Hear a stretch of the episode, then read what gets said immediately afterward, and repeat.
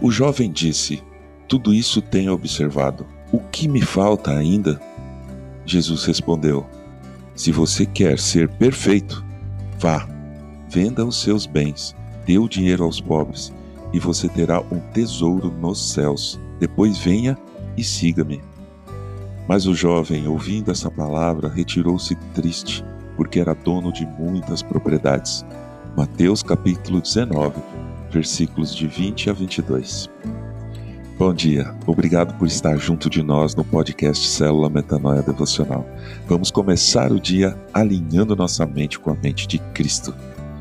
Pense na pessoa mais rica que você conhece. Agora, pense na pessoa mais rica que você não conhece. por exemplo, Bill Gates, ou Elon Musk, ou Jeff Bezos.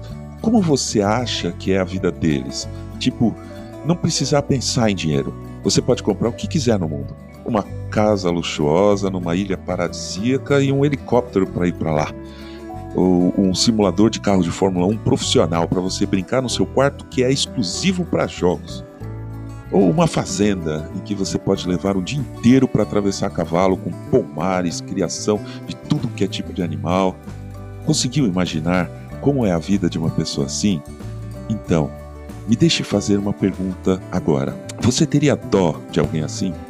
Ou melhor, compaixão é uma palavra melhor. Você teria compaixão de alguém com tanto dinheiro? Teria compaixão de Bill e Melinda Gates?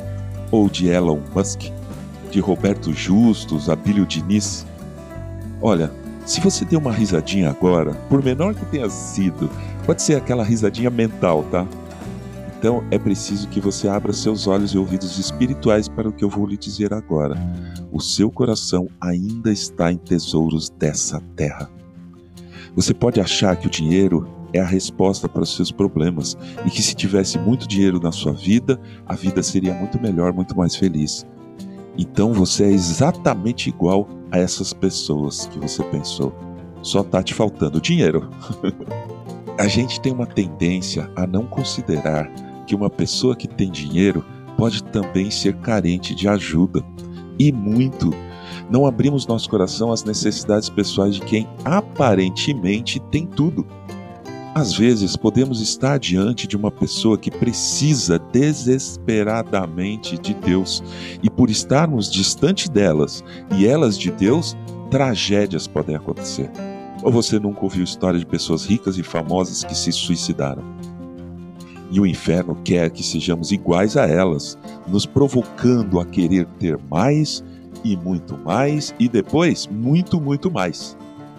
Em primeiro lugar, precisamos despender toda a nossa força e recurso para ajudar os necessitados, as pessoas carentes. É inconcebível que haja pessoas passando fome ao nosso lado e com certeza devemos virar nossa vida para as ajudar.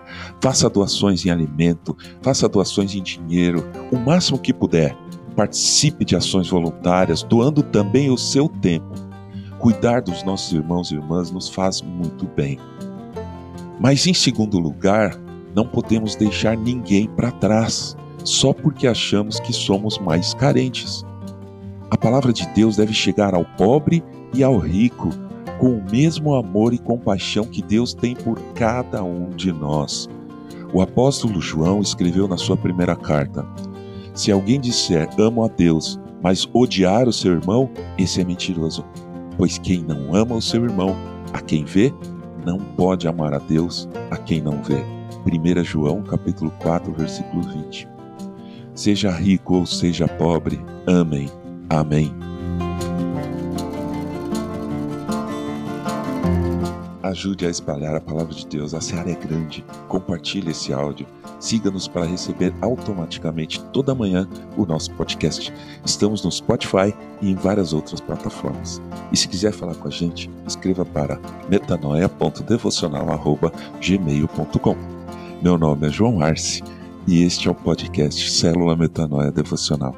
Que Deus te abençoe e te guarde nesse dia que está começando que o Senhor sobre você levante o seu rosto e lhe dê a paz, hoje e sempre.